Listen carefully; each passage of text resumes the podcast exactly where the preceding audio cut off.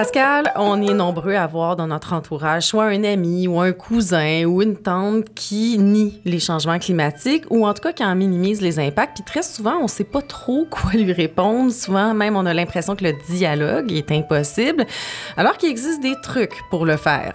Eh oui, ça peut sembler difficile à croire, mais oui, il est possible de discuter avec un climato-sceptique.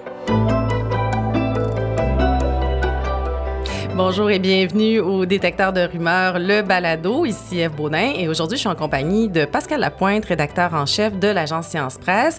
Et aujourd'hui, ben, on va parler de changement climatique et en fait surtout de, des gens qui sont climato-sceptiques. Comment on peut discuter avec eux. Là, ça fait 35 ans qu'on parle des changements climatiques.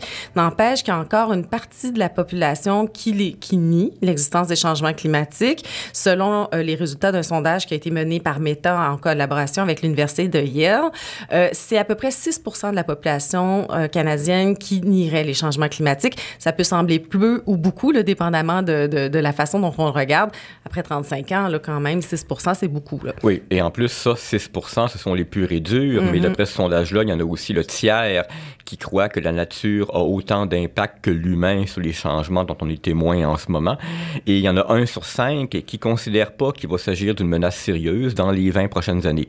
Et je pense qu'on connaît tous quelqu'un dans notre entourage ou notre famille qui est dans cette catégorie-là, qui va dire que les écolos sont tous des alarmistes et que la situation est moins préoccupante que ce que prétendent les scientifiques. Mm-hmm. Et il faut dire quand même que la désinformation euh, sur ce sujet-là, là, elle est très importante. Ça circule beaucoup. Oui, puis il faut pas perdre de vue que cette désinformation-là, elle est financée aussi. Elle est financée par des groupes qui sont souvent bien organisés et eux-mêmes bien financés. Il y a beaucoup de reportages qui ont rapporté ça depuis les années 90 et 2000. Il y a même le dernier rapport du GIEC, le groupe des experts des Nations Unies sur les changements climatiques, qui contenait un passage pour rappeler que la désinformation sur les changements climatiques a été généreusement financée par les compagnies pétrolières, par les compagnies automobiles aussi, et ça particulièrement aux États-Unis.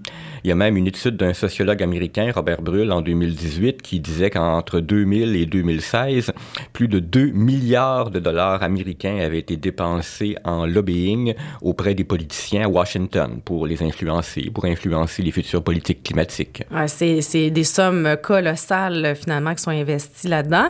Et les propos, dans le fond, qui sont véhiculés, ça va du déni des changements mais aussi jusqu'à présenter euh, les impacts des changements euh, climatique comme étant positif pour l'humanité. Oui, c'est frappant en fait de voir combien depuis des dizaines d'années leur discours suit ce que des historiens et des journalistes ont appelé la stratégie du doute. Alors petite parenthèse pour rappeler ce que c'est. C'est le nom qui a été donné lorsqu'on a découvert dans les années 90 lors des grands procès qui ont été déclenchés contre les compagnies de tabac, lorsqu'on a découvert leurs archives qui remontaient aux années 50 et qu'on a vu la stratégie que ces compagnies-là avaient employée. Parce qu'il faut savoir que les compagnies de tabac depuis la fin des années 50 étaient confrontées à des études scientifiques, de plus en plus d'études qui disaient que le tabac augmente les risques de cancer et d'un paquet d'autres maladies. Alors, plutôt que de nier ces études-là, ils ont employé donc une stratégie du doute qui consistait grosso modo à dire Ah, ben oui, il y a des scientifiques qui disent que le tabac peut causer le cancer et il y a des scientifiques qui disent que le tabac ne peut pas causer le cancer. Donc, dans le doute, abstenons-nous de réglementer le tabac ou de taxer le tabac. Et ça a marché, entre autres auprès des journalistes économiques pendant les années 60, 70, par souci d'équité ils ont accordé un temps de parole égal aux deux opinions, alors que c'était pas du tout les opinions. Du côté, on avait des scientifiques qui avaient des montagnes d'études disant que le tabac est dangereux, puis de l'autre, des scientifiques qui donnaient leur opinion. Mm-hmm. Alors, à la fin des années 80, les compagnies pétrolières ont repris mot pour mot la même stratégie pour dire, grosso modo, ah ben, il y a des scientifiques qui disent que la Terre se réchauffe, il y en a qui disent que la Terre se réchauffe pas. Donc, stratégie du doute. Et il en reste encore quelque chose aujourd'hui, c'est-à-dire que cette stratégie du doute-là, elle est reprise par des politiciens, par des influenceurs, par toutes sortes de gens. Oui, oui, très souvent reprise, comme tu dis, par des politiciens, des influenceurs.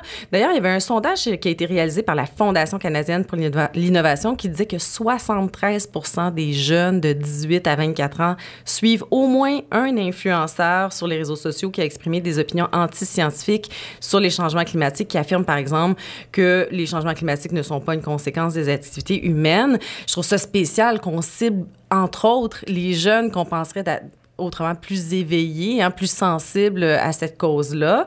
Euh, et ce qui m'étonne, c'est qu'il y en a un. Hein, il y avait un consensus pour le tabac. Il y en a un consensus sur l'existence des changements climatiques ou aussi un consensus scientifique qui existe. Oui, il y a, il y a une historienne des sciences, Naomi Oreskes, qui était la première en 2006 à faire une compilation qui disait que 97 des scientifiques qui ont fait des recherches sur le climat s'entendent pour dire qu'on vit un réchauffement climatique et que l'humain en est en bonne partie responsable. C'est cette historienne-là qui est derrière le fameux chiffre de 97% qu'on entend souvent depuis ce temps-là. Et il faut savoir que depuis 2006, il y a eu une bonne dizaine d'autres compilations similaires qui tout dépendant de ce qu'on calcule, arrive à la conclusion qu'il y a entre 97 et 100 des études faites par des scientifiques spécialisés dans le climat, sur le climat, qui arrivent à la conclusion que oui, un réchauffement climatique et que l'humain en est responsable. Donc, on pourrait déjà dire ça à notre cousin ou à notre tante climato-sceptique, mais qu'est-ce qu'on peut faire d'autre si on se retrouve à une table avec euh, cette personne-là et qu'on manque un peu d'arguments? Là? Oui. Il faut d'abord se rappeler que les climatologues et les environnementalistes ont longtemps commis une erreur de jugement. Ils ont présumé que si ces gens niaient le réchauffement climatique, c'était parce qu'ils étaient ignorants. Il n'y avait pas suffisamment de connaissances, donc donnons-leur davantage de faits et voilà, ils vont changer d'avis. Bon, c'était naïf, évidemment. C'était naïf comme attitude, mais il n'empêche qu'il y a eu beaucoup d'efforts de vulgarisation, beaucoup de belles initiatives de vulgarisation dans les années 90 et 2000 qui sont parties de cette prémisse-là et qui ont échoué, malheureusement. Euh, c'était l'attitude du prof qui va dire, bon, j'ai devant moi des élèves ignorants, je vais leur transmettre des connaissances. Ben, ça marchait pas comme ça. Mm. Euh, les vulgarisateurs ont fini par se rendre compte que c'était une mauvaise stratégie. Ils, sont, ils, ont fini par se rendre compte que pour dialoguer, il faut d'abord aller chercher la personne là où elle est. Hein, il faut pas se conduire comme un prof d'école qui fait la leçon puis qui traite ses amis ou ses profs d'ignorants.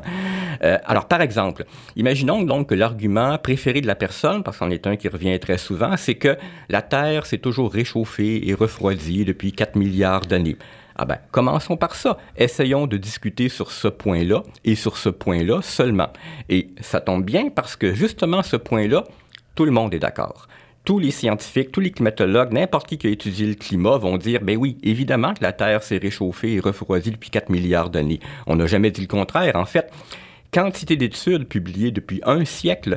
si on les lit, on voit dans leur introduction qu'il va y avoir quelque part une phrase qui dit grosso modo La Terre s'est réchauffée et refroidie mm. de multiples fois depuis 4 milliards d'années, mais, et c'est là que commence le bout intéressant de la recherche, je comprends, là, dans le fond, ce que tu dis, c'est que si je suis capable de dire à mon ami, oui, là, c'est vrai que le climat s'est toujours réchauffé et refroidi à travers euh, les, les, siècles, tous les spécialistes du climat sont d'accord là-dessus, à partir de là, ça crée un terrain d'entente avec la personne, puis donc ça ouvre la porte au dialogue. C'est ce que tu veux dire, dans le fond. Exactement. Tu montres à la personne donc qu'il y a un terrain d'entente, mais tu lui montres en plus que même elle, qui l'instant d'avant dénigrait les scientifiques, même elle peut être d'accord avec les climatologues. Même mm. elle, finalement, elle est sur la même longueur d'onde que les climatologues. Tu lui montres aussi, ce qui n'est pas négligeable, que elle et toi, vous avez aussi un terrain d'entente. Il y a une chose sur laquelle vous, vous mm. pouvez vous entendre.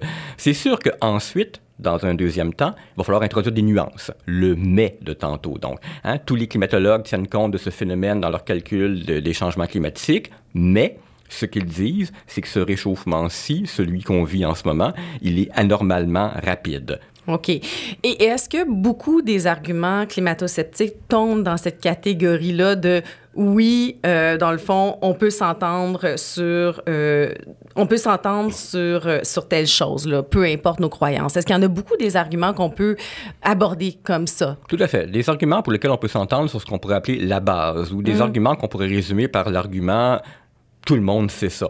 Euh, on a souvent, malheureusement, tendance à oublier cet aspect-là, qui est pourtant fondamental si on veut construire un dialogue. Mm. Commencer par ce sur quoi on s'entend, plutôt que ce sur quoi on est en désaccord. Puis c'est dans ce contexte-là que, pour le déclateur de rumeurs, ben, on s'est livré un exercice avec notre stagiaire Chloé Bourquin. On a rassemblé dans un article 12 affirmations des climato-sceptiques qui ont, entre autres, donc, pour euh, qui ont entre autres en commun d'être dans cette catégorie-là qu'on a appelée, nous, ben oui, tout le monde est d'accord avec ça. Mm-hmm. D'ailleurs, c'est un texte qu'on retrouve sur notre site Internet. Euh, et par exemple, un des arguments qu'on retrouve dans ce texte-là, c'est le CO2, c'est pas toxique, puisque les plantes en ont besoin là aussi, il y a un, y y a consensus. Ben, là. Je l'aime beaucoup celui-là parce que c'est Ouais. vrai qu'il revient très, très, très souvent. Puis évidemment Ouais. qu'il y a consensus. Euh, évidemment que les plantes ont besoin de CO2. On va pas Oui. se mettre à nier ça. Il n'y a jamais un biologiste qui a nié ça. Euh, si le CO2 est pointé du doigt, rappelons-le, s'il est pointé du doigt dans le contexte du réchauffement climatique, c'est pas parce qu'il est toxique, c'est parce qu'il y en a de plus en plus. Euh, il s'agit d'un gaz à effet de serre. Alors, Qu'est-ce que ça veut dire un gaz à effet de serre? C'est un gaz qui, plus il est présent en grande quantité dans l'atmosphère, plus il forme un genre d'écran ou de toit euh, qui emprisonne une partie des rayons du soleil. Les rayons du soleil rentrent, ils ricochent sur le sol, puis ils ricochent à nouveau sur le toit, comme dans une serre. D'où l'expression gaz à effet de serre. Donc, les climatologues n'ont jamais nié ça, n'ont jamais remis en question l'utilité du CO2 dans le cycle de vie des plantes, mais ce dont ils parlent, c'est de son augmentation dans l'atmosphère qui a de petit à petit, progressivement, un impact de plus en plus grand sur les températures de la planète. Mhm. Puis moi, ce que j'aime beaucoup avec cette approche-là de- d'essayer de trouver un terrain d'entente, c'est que ça peut calmer le jeu parce que ça peut devenir vite, vite émotif aussi, une conversation comme ça, on va le dire. Là. Euh, et c'est, j'imagine, ce qu'on vise en partie. Là. Oui, calmer le jeu, tout à fait, tu fais bien de le dire, parce que dans une perspective de dialogue, c'est évidemment contre-productif d'y aller avec hostilité ou d'aller de chercher la chicane ou de commencer en disant à la personne euh, T'es donc bien ignorante, euh, renseigne-toi un peu mieux. Euh, si la personne avec qui tu discutes et devient sur la défensive ou hostile, c'est sûr, ça marchera pas, il n'y a pas de dialogue possible. Euh, va- mais si elle démarre même avec un peu d'agressivité ou d'hostilité ou de méfiance parce que, bon, elle sait que tu y crois puis elle sait qu'elle n'y croit pas, ben ça va peut-être la surprendre. Euh, Ça va être une surprise pour elle que tu cherches un terrain d'entente. Ça va être même une agréable surprise. Alors ça, c'est c'est de la psychologie élémentaire, finalement. Mhm. Puis une façon, euh, ce que j'aime aussi, c'est que c'est une façon d'argumenter euh, qui fait en sorte que c'est accessible à tous. On n'a pas besoin d'avoir des grandes connaissances en sciences puis d'élaborer tout un argumentaire scientifique pour convaincre la personne. Là. Oui, et ça, c'est très important de le souligner parce que souvent, il y a des gens qui vont se dire Ah ben moi, je n'étais pas bon en sciences à l'école ou bien moi, j'ai pas étudié en sciences. Mais il faut pas partir de cette prémisse-là. Euh, c'est c'est pas du tout d'une discussion scientifique pointue dont on parle ici. Dans le cas de l'exemple des plantes ou du CO2, l'idée n'est pas qu'il faille devenir un expert en biologie végétale puis étudier la photosynthèse euh, pour débattre un climato-sceptique. Il faut plutôt voir ça comme une façon de tester la personne qui est en face de nous, de voir jusqu'où elle est prête à aller si elle découvre qu'il y a un terrain d'entente, de voir si elle est au moins capable de faire un pas dans notre direction. Et si on était capable de faire admettre à cette personne-là que son argument sur le CO2 toxique est dépassé, ben c'est ça, faire un pas dans la, dans la bonne direction. Mhm. Puis peut-être aussi, ça peut l'inciter à revisiter des idées préconçues, là, des choses qu'elle a peut-être lues il y a longtemps qui sont devenues des croyances. Dans le fond, un peu à pousser sa réflexion un peu plus loin. Là. Ouais. Puis ça, ben, ça s'applique à tout le monde, en fait. Si on pouvait tous faire ça quand on est devant un sujet compliqué, c'est-à-dire Ouais. revisiter nos idées préconçues, euh, revisiter les fausses idées, ben, il y aurait moins de fausses nouvelles en circulation. Je vais donner un exemple à ce sujet-là. Parmi les gens qui nous envoient des commentaires sur le- la page Facebook de l'agence Science Presse et qui viennent le faire en défendant une fausse croyance, il y en a un grand nombre qui semblent même incapables d'imaginer que ce qu'ils disent est une croyance. Et je dis même pas ici une fausse croyance. Ils sont même pas capables de faire le premier pas qui serait d'admettre que ce que je dis c'est une croyance, c'est une opinion. Alors, juste leur faire admettre que ce dont ils parlent est une croyance, une opinion, et donc ça vaudrait la peine de pousser la recherche un peu plus loin, déjà ce serait ce serait un pas dans la bonne direction. Euh, mais c'est un défi de leur faire admettre ça. Parce que si on veut avancer dans la bonne direction, la clé, elle est là.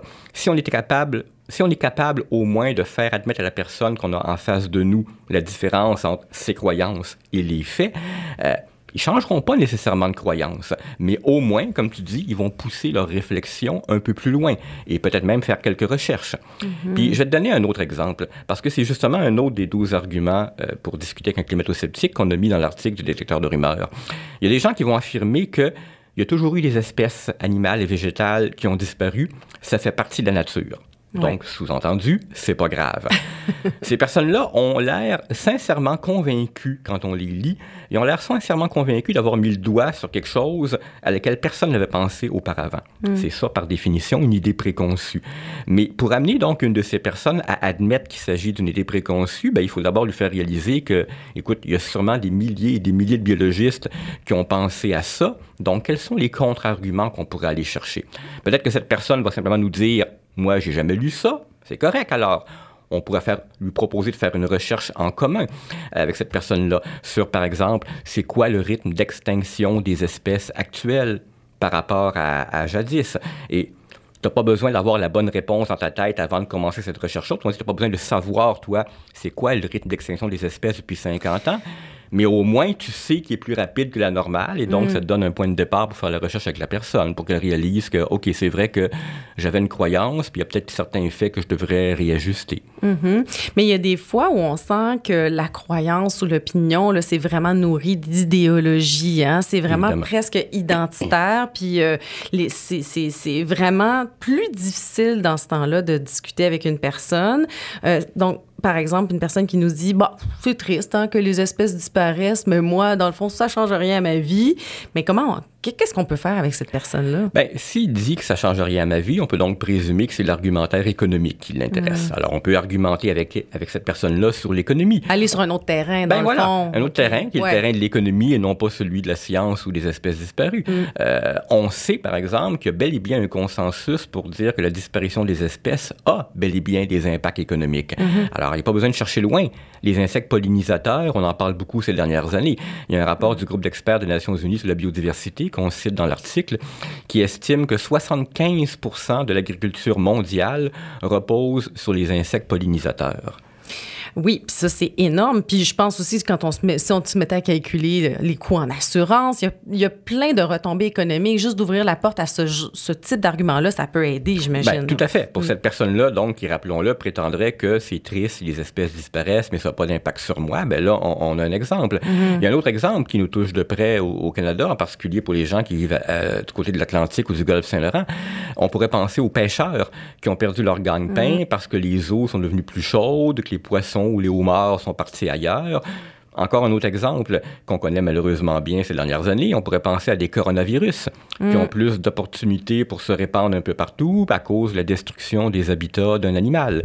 Puis plus que ça, il y a même les économistes qui depuis 10-15 ans ont essayé de mettre une valeur économique sur la nature. C'est vraiment le terme qu'ils utilisent dans le but d'estimer qu'est-ce qu'on va perdre si on ne protège pas davantage les écosystèmes, les forêts, les tourbières, par exemple? Mm-hmm. Euh, alors, tout ça, ce sont les arguments économiques qui peuvent donc toucher la personne qui prétendrait que ça n'a pas d'impact sur elle, euh, ou une personne qui tend à minimiser la gravité des changements climatiques sous le prétexte que, bon, c'est triste, mais ça change rien à ma vie. On peut donc amener cette personne-là à réfléchir sur le fait que, oui, ça peut avoir des impacts sur ta vie, puis ça va en avoir. Et, économique aussi. D'ailleurs, on a écrit toute une série de textes sur ce sujet-là. On les mettra là, dans les notes euh, du balado parce que ça peut être intéressant si vous avez ce genre de discussion-là, d'avoir du matériel sous la main. Là.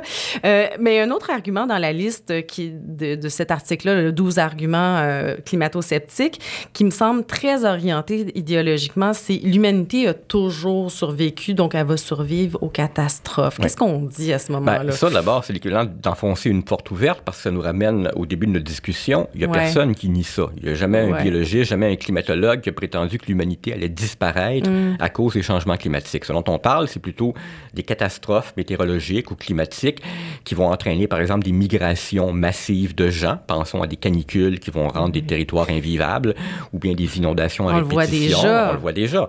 Euh, la malnutrition à cause de sécheresse, on le voit déjà ça aussi. Euh, s'il y a des migrations massives, s'il y a des pénuries alimentaires, s'il y a des chaînes d'approvisionnement qui sont rompues, ben, par effet domino, ça va avoir, un impact même dans nos pays riches. Mm-hmm. Bien sûr. Puis moi, je trouve qu'une chose qui peut fonctionner, parce que j'en ai un, moi, un ami climato-sceptique, euh, c'est de ramener ça à l'actualité. Parce que je trouve qu'on commence à avoir beaucoup d'images, beaucoup d'exemples de gens qui souffrent, hein, par exemple, d'inondations, des feux de forêt en Californie. C'est pas un monde lointain, c'est un monde auquel on peut se rattacher. Puis quand on ramène ça des fois à des épisodes comme ça, très concrets, il y a comme une émotion qui peut naître. Les gens peuvent s'identifier davantage quand on, quand on rattache un peu d'actualité. Ça aussi, ça peut fonctionner. Bien, évidemment, c'est une notion de base de la communication pour le grand public, de la mm. vulgarisation et du journalisme. Trouver du concret, ne pas rester mm. juste dans la théorie. Puis c'est sûr que les exemples que tu donnes, c'est évidemment bien plus concret que, par exemple, le rapport du GIEC. Mm. C'est un document qui est extraordinaire par son luxe de détails, de sources, de références, mais c'est une lecture imbuvable pour le commun des mortels. Ça prend des exemples, ça prend du concret. C'est, mm-hmm. encore une fois, il faut le rappeler, c'est une notion de base de la communication. C'est peut-être même une notion de base de psychologie pour établir un dialogue. Mhm. Ramenons ça sur le plancher des vaches. Exactement. Bon, en tout cas, la leçon à retenir, c'est que c'est possible de discuter avec un climato-sceptique si on cherche un terrain d'entente et des consensus. Oui, parce que parmi leurs arguments les plus fréquents, il y en a qui offrent bel et bien des possibilités de terrain d'entente. Puis ça, c'est une ouverture d'autant plus importante que beaucoup de ces gens-là sont tellement habitués de se voir comme étant ostracisés, du moins c'est ce qu'ils prétendent, d'avoir l'impression que leurs arguments sont ridiculisés, ben ils se rendent pas compte que sur certaines choses, tout le monde est déjà mm. d'accord avec eux. Mm-hmm, mm-hmm. Et puis soulignons le en terminant, là, il n'est pas nécessaire d'avoir une formation euh, scientifique pour euh, pour faire cet exercice-là en famille autour d'un repas. Il faut juste avoir le réflexe de revenir dans le fond à la base. C'est ça, c'est à la portée de tous. Ben voilà, c'est tout pour euh, cet épisode. Si vous souhaitez en savoir plus sur le sujet et lire l'article 12 arguments pour discuter avec un climato-sceptique, rendez-vous au www.sciencepresse.qc.ca. Le balado, le détecteur de rumeurs est une production de l'agence Science Presse, soutenue par le scientifique en chef du Québec, les fonds de recherche du Québec et le Bureau de coopération interuniversitaire. À la réalisation, Félix Charret, au micro, Eve Baudin. Et si vous avez aimé cet épisode, n'oubliez pas de vous abonner. À bientôt!